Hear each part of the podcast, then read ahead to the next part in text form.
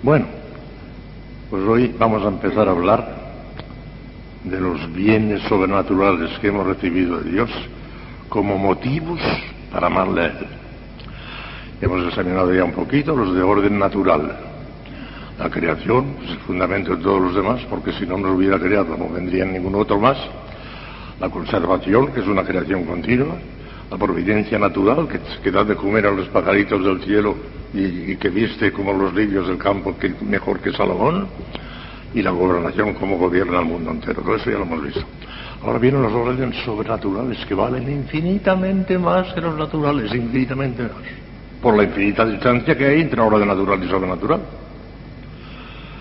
Los beneficios sobrenaturales que Dios ha otorgado al hombre son inmensamente superiores a los de orden puramente natural.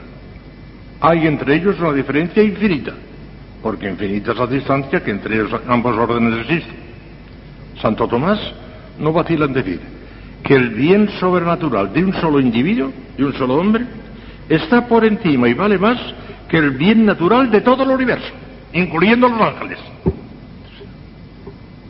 De que si esto se pudiera poner en una balanza, si en una balanza pudiéramos poner en un platillo un gramo de gracia santificante y en el otro la creación universal entera con todas las estrellas, con todos los y todos los ángeles, pensaría incomparablemente más la gracia santificante. Grandes. Pues vamos a vernos. Son muchos, ¿eh? Son lo menos 13 o 14 bienes de orden sobrenatural que excitan nuestro amor a Dios, y verán. El primero empezamos por el principio y es la elevación al orden sobrenatural de eso.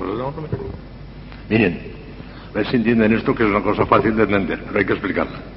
Dios hubiera podido crear al hombre y dejándole en el orden puramente natural, asignándole un fin puramente natural que hubiera consistido en glorificar a Dios en este mundo, nada más que en este mundo, conociéndole y llamándole de alguna manera en este mundo como autor del orden puramente natural, como creador y como conservador nada más, porque en el orden natural no hay más, y en ese conocimiento y amor de Dios hubiera encontrado al hombre cierta relativa felicidad natural, siempre imperfecta y relativa, porque hubiera carecido de la gracia santificante, de las virtudes infusas, de los, auxilios sobrenaturales, y hubiera estado sujeto el hombre a la sed, el trabajo, la ignorancia, la concupiscencia, la enfermedad y la muerte.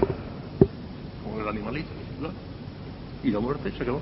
Se moriría y se acabó. Nada, nada de vida eterna. Hubiera podido hacerlo así. Lo hizo con los animales. A los animales les dio vida puramente natural, pero no sobrenatural. Y cuando se mueren, se mueren, se acabó. Eso hubiera podido hacerlo con el hombre si hubiera querido, pero no quiso. No se quiso elevar al orden sobrenatural. A una distancia infinita por encima del orden natural. Pero Dios no se contentó con crear al hombre dejándolo en el estado de naturaleza pura, como ha dejado de hecho a los animales. Pues como dice la Iglesia en el Concilio Vaticano, el Concilio Vaticano I, que es del siglo pasado, ya dijo esto, Dios, por su infinita bondad, ordenó al hombre a un fin sobrenatural, es decir, a participar bienes divinos que sobrepujan totalmente la inteligencia de la mente humana.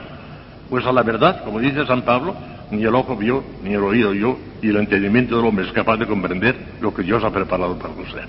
No se contentó con el fin natural, sino que nos ordenó el fin sobrenatural, que consiste en la visión y en el goce beatífico. Nos ha creado y después nos ha elevado al orden sobrenatural, destinados a la visión beatífica. Todo el género humano está destinado a la visión beatífica, todo.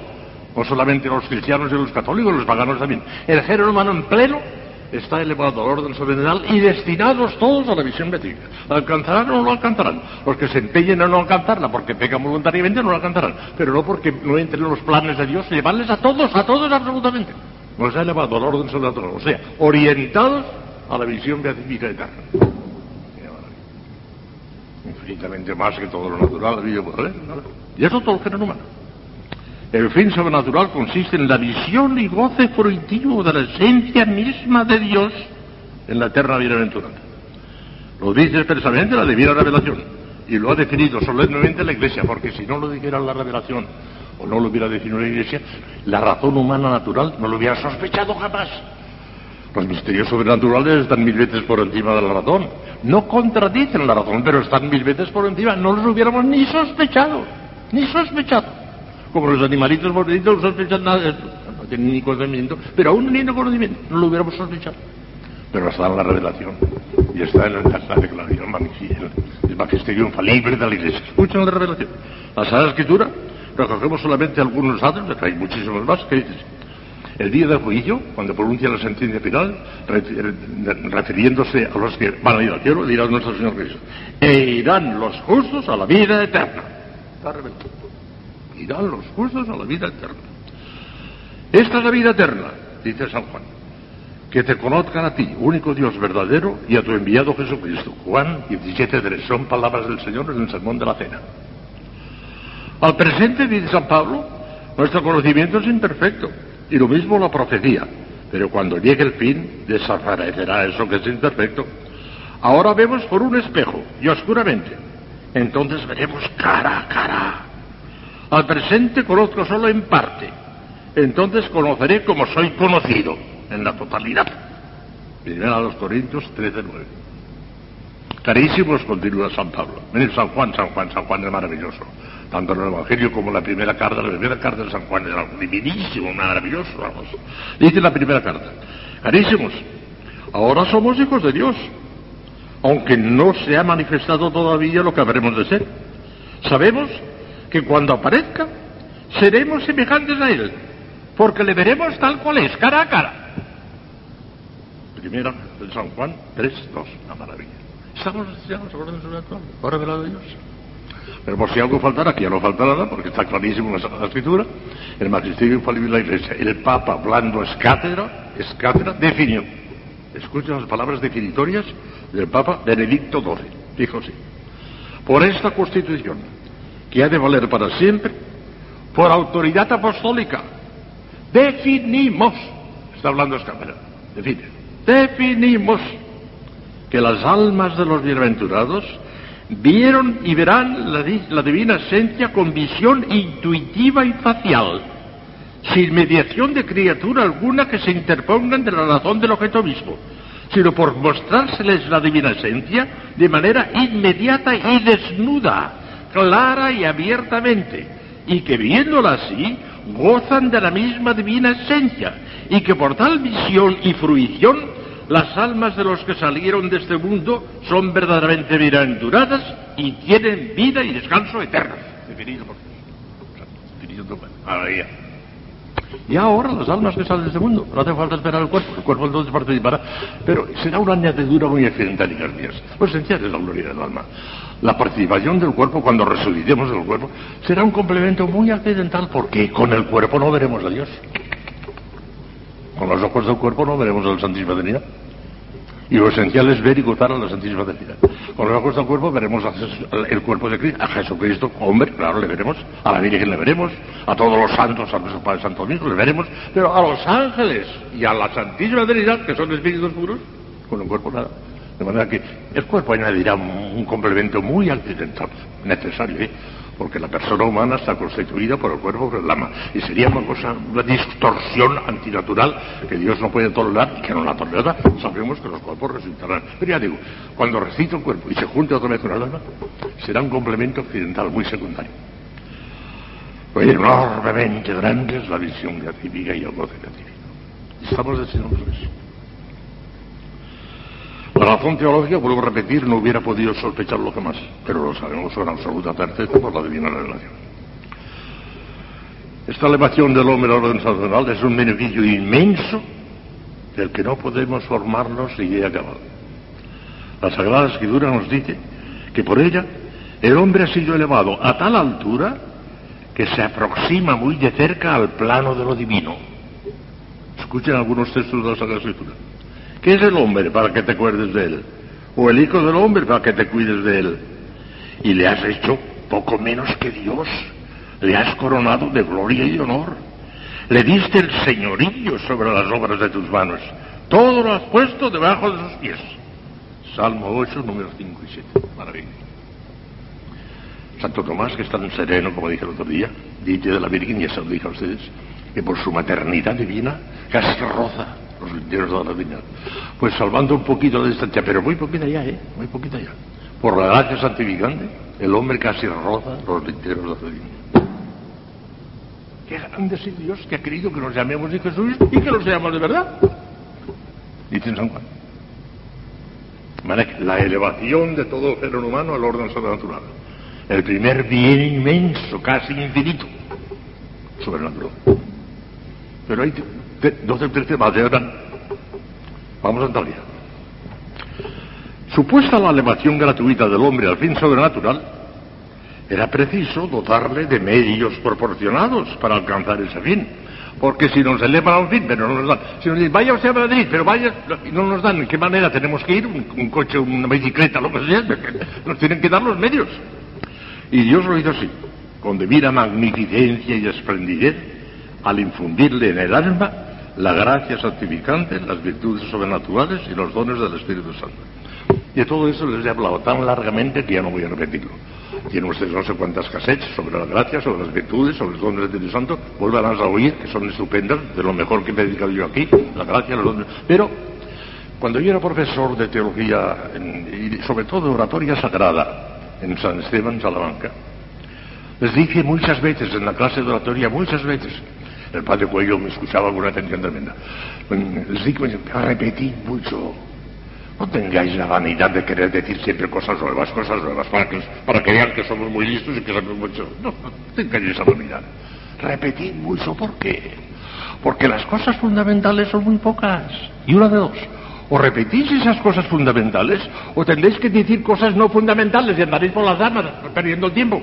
Repetid, repetid, repetid, machacar, machacar, machacar. Que la gente se olvida enseguida de lo fundamental y hay que recordarse. Bueno, yo les hablé largamente de esas cosas, pero voy a repetir de una manera brevísima lo sustancial, lo más exquisito de la gracia de las virtudes del Lo voy a explicar todo en esta tarde, muy breve, para recordarles lo esencialísimo. Lo primero, la gracia santificante. Primera manifestación, el primer don que nos ha dado dentro ya del orden sobrenatural, que hemos sido elevados, es la gracia santificante. Ya sabemos, que les expliqué clarísimamente que la gracia es un don divino que nos hace hijos de Dios y herederos de la gloria. Y expliqué palabra por palabra. Es un don, tan don que es gratuito, que nadie lo puede merecer y nadie lo puede seguir, es un don de Dios. Pero da la casualidad que es un don divino, que no todos los dones de Dios son dones divinos. El aire que respiramos es un don de Dios, el agua que bebemos es un don de Dios, todo lo que recibimos es un don de Dios, pero no son dones divinos. En cambio, la gracia de Dios no solamente es un don de Dios gratuito, sino que es divino, es que es divina ella. A diferencia del agua y del aire que no son divinos. Marca es un don divino, que se dice muy pronto eso. Que nos hace hijos de Dios, claro, porque nos da una participación física, física, física, una participación física real de la naturaleza misma de Dios, que nos eleva al plano, al plano de lo divino, que nos introduce dentro de la familia de Dios, que nos hace hijos de Dios. Qué grande es el amor que Dios nos ha tenido, que ha querido que nos llamemos hijos de Dios y que los seamos de verdad. Por la gracia santificante nos hace hijos de Dios y herederos de la gloria, claro herederos de la gloria. La herencia es propia de los hijos. Si somos hijos, tenemos que ser herederos. Coherederos, herederos de Dios y coherederos con Cristo, como dice San Pablo. Vuelvo a repetir. Un gramo de gracia santificante más que toda la creación universal entera, incluyendo los ángeles. Incluyendo la Virgen en cuanto persona humana. La gracia Qué cosa más enorme, un don absolutamente divino, por el cual la naturaleza del alma es elevada en, su mismo ser al orden sobrenatural, constituyendo en el hombre como una nueva naturaleza o principio radical de operaciones sobrenaturales. Por este don se ordena al hombre a, su fin sobrenatural y recibe la capacidad radical para alcanzarle. Porque si no tuviéramos la gracia, aunque estuviéramos elevados al orden sobrenatural, no podríamos alcanzarlo. Que con la gracia lo alcanzamos y por eso se nos da. La gracia es una, infusión de la divina bondad en el alma, por la cual, hecha semejante a Dios, se hace grata a Él y digna de la vida eterna. Consiste formalmente en una participación de la divina naturaleza, según aquello de San Pedro, y nos hizo merced de preciosas y ricas promesas para hacernos así participantes de la divina naturaleza. Están las Sagradas Escrituras. San Pedro en su segunda epístola de San Pedro 1.4. Por la gracia, en efecto, Dios nos destina a la participación de operaciones que son propias de la divinidad, a saber, la visión intuitiva de su propia esencia y el amor y el goce fruitivo de la misma. Para ello nos comunica su propia naturaleza divina, que concebimos en Dios como principio radical de aquellas operaciones divinas. Y aunque esta participación es forzosamente analógica y no unívoca, claro, que fuese unívoco nos haría hijos de Dios por naturaleza. Y eso se da en Cristo por la unión hipostática, pero nosotros no. La nuestra es una participación analógica, una participación, pero es la posesión total de la divinidad en plan hipostático, porque eso le, corresponde únicamente a Cristo, ni a la Virgen hipostática. Pero fuera de eso, lo que más se acerca a la unión hipostática es lo que más se acerca, lo que más se acerca. No llega a ella, pero lo que más se acerca a la unión hipostática es esto es una participación física, real, formal, de ninguna manera simplemente metafórica, de ninguna manera sería herético. Decir que es una metáfora de... No, no, es real, participación física, real, de la bondad divina y la asimila a Él. Yo dije, sois dioses, todos vosotros sois hijos del Altísimo.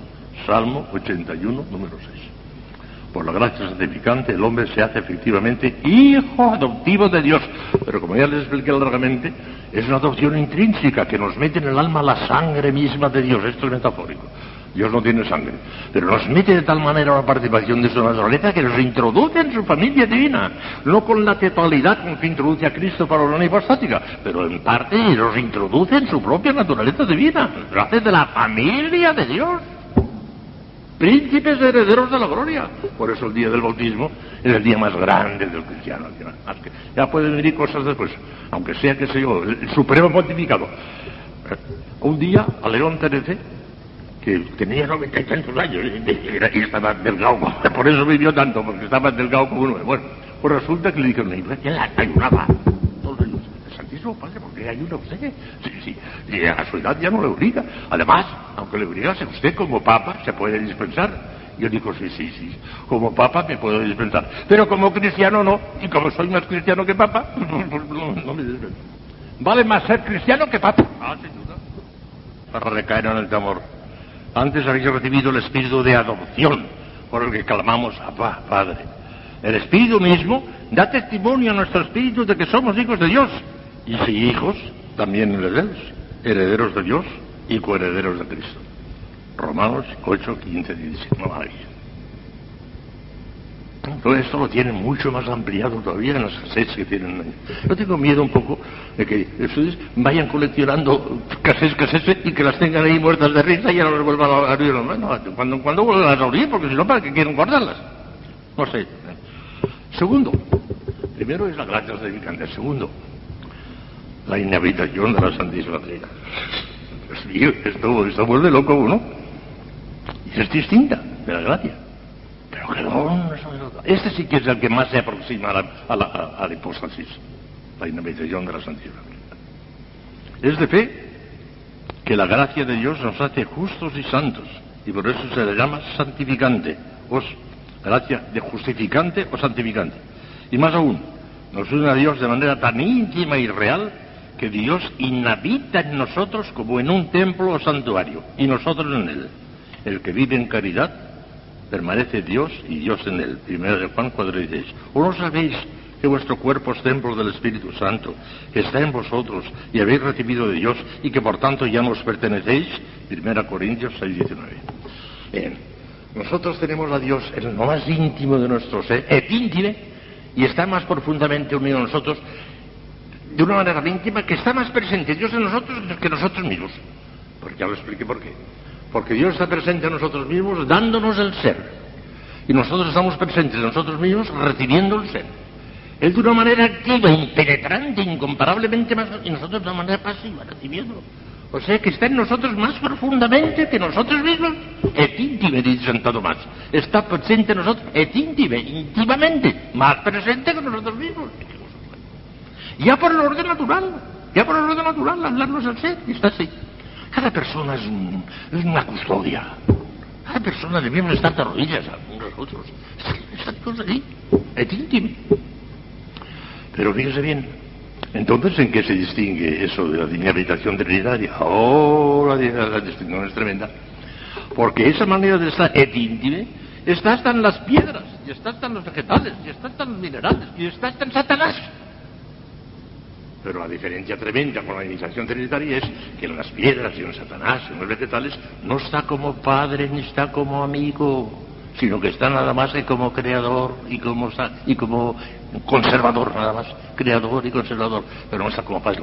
Y claro, al infundirnos la gracia santificante, como la gracia santificante es la participación de la naturaleza misma de Dios, entonces se constituye nuestro Padre y empezamos a ser hijos auténticamente hijos, ya no criaturas de Dios, como éramos del orden natural, sino hijos. La gracia santificante nos hace hijos y por consiguiente Dios empieza a ser nuestro Padre, está inhabitando como Padre. Y como la gracia santificante lleva, como ustedes saben ya, consigo las virtudes infusas, entre ellas la caridad, que es la reina de todas las virtudes, la caridad. Esa caridad es una amistad. La caridad es amistad entre Dios y nosotros. Amistad mutua, amor mutuo entre Dios y nosotros, eso es la caridad. Y por eso precisamente, por la caridad se hace amigo nuestro. Y por la, y por la, y por la gracia se hace Padre nuestro de que esté nosotros como padre y como amigo, a que esté simplemente como creador y conservador, la distancia es inmensa, inmensa Y esta es una habitación trinitaria. Tenemos a Dios como padre y como amigo. No los digo nada más porque me parece que tiene una, dos o tres charlas enteras sobre la habitación trinitaria. Vuelvan a oír. Lo esencial es lo que les acabo de decir. Que nos hace hijos y amigos. Hijos por la gracia, amigos por la caridad. El que vive en caridad permanece Dios y Dios en él. ¿O no sabéis que vuestro cuerpo es templo del Espíritu Santo que está en vosotros y habéis recibido de Dios y que por tanto no os pertenecéis? 1 Corintios 6, 19. Otro don de Dios, inseparable con la gracia santificante, que viene siempre juntamente con ella, son las virtudes infusas y los dones del Espíritu Santo. Les he hablado larguísimamente de eso y les tengo que hablar, si Dios me conserva la vida, les tengo que hablar todavía cinco o seis años y no acabaré. Ah, que me moriré antes, claro. Porque ya saben ustedes, y me, se lo he dicho alguna vez, que Santo Tomás examina la suma teológica hasta 54 virtudes y estamos en la tercera, esperanza y caridad, no estés. Y todavía el año que viene, si es que vuelvo, no hablaré más que de la caridad en el segundo aspecto, caridad para el prójimo y para nosotros mismos, y el tercer año, si es que vuelvo el tercer año, que me parece que no, y ojalá que no, resulta que empezaré con las virtudes cardinales, prudencia, justicia, fortaleza y templanza, y después con todas las derivadas, la obediencia, la, la, todas, hasta 54. De manera que tengo por lo menos, por lo menos para 10 años, por lo menos para 10 años. Ya, lo, ya los viviré, claro. Ojalá que no los viva, claro. Ah, mire, si hay alguna cosa clara, clarísima, es que Dios no me necesita para nada, en absoluto. Qué ridículo sería que pensáis, Dios me va a conservar la vida, porque como me necesita para que acabe de explicar estas cosas, qué ridículo. No me necesita para nada. El Señor puede sacar ricos de Abraham de las, de las piedras. No me necesita para nada. Para que puede disponer de mí esta tarde si quiere, ojalá que dispusiera, pero por encima de todo su voluntad. Pero digan, digan muchas veces que me llegó al alma ayer, es verdad, digan de verdad, sintiéndolo. Ansiosa de verte, quisiera morir. Díganlo muchas veces, a mí me llegó al alma.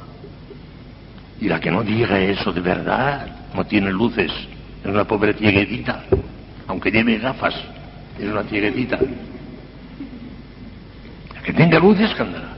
Ansiosa de verte, quisiera morir. Qué bonito, empecé a llorar. Bueno, pues las virtudes infusas y dones del Espíritu Santo. Ya saben ustedes que las virtudes son 54 según las que examina Santo Tomás. Probablemente hay más, pero menos no, porque esas las examina y las describe una por una. A lo mejor una introspección psicológica más profunda podría quizás descubrir alguna nueva virtud que no descubrió Santo Tomás, podría ser, pero menos no, de ninguna manera, de ninguna manera. Bueno, pues se dividen en dos grandes grupos, como ustedes saben. Las virtudes teologales y las virtudes cardinales con todas sus derivadas.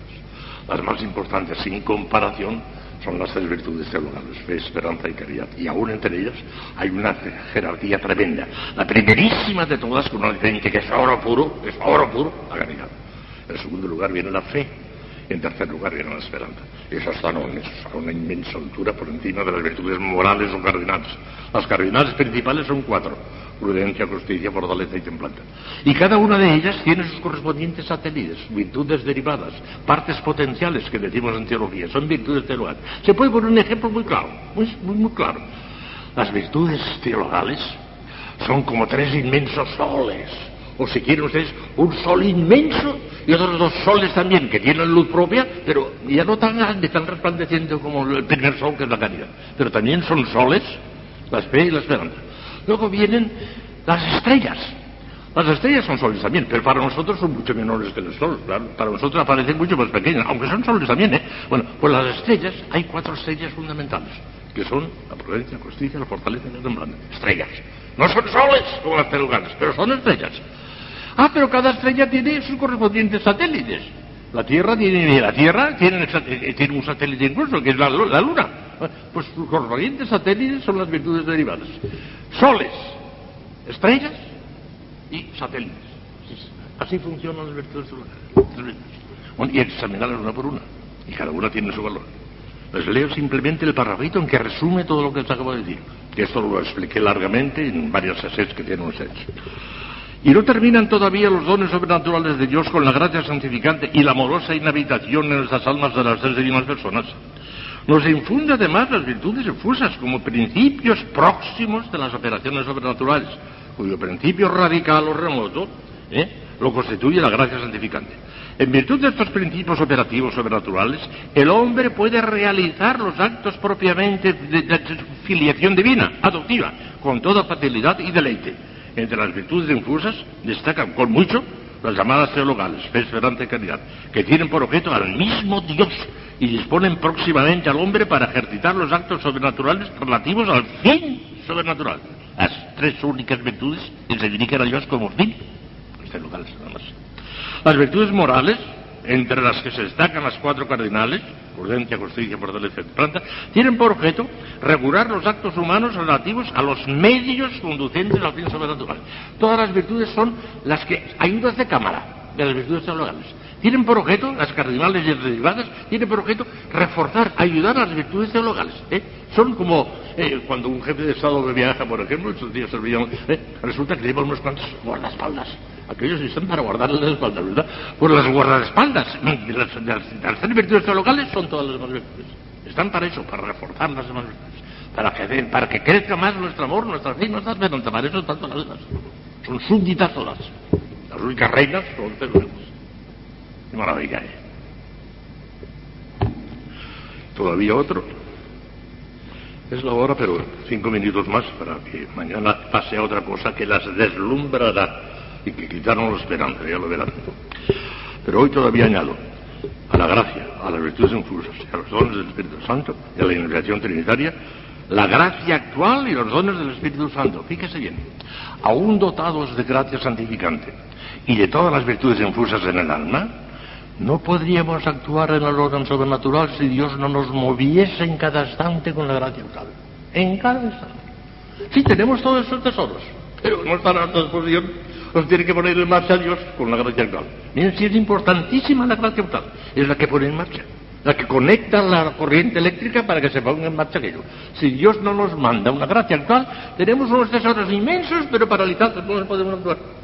Para que vean, es importantísima la gracia actual. ¿Cuántas son las gracias actuales? Infinitas. A cada momento estamos recibiendo gracias actuales, en forma de inspiración, en forma de emoción de la gracia, de, de mil maneras. Pero a cada momento está Dios chorreando sobre nosotros, a Dios. Sin eso no podríamos hacer un movimiento. Nadie, dice San Pablo, nadie puede pronunciar el nombre de Jesús sino en el Espíritu Santo. Es que una persona que está en pecado mortal no puede pronunciar el nombre de Jesús. Sí, pero no le vale para nada. Porque aquí es una cosa puramente natural, es calderilla, no vale para nada. Para que tenga valor la palabra Jesús no hace falta que venga la emoción de la gracia actual, si no, no es sobrenatural. Sí es importante la gracia actual. Todavía hay más. Con esos principios sobrenaturales de operación, el Hijo adoptivo de Dios está capacitado para atender sobrenaturalmente a su último fin.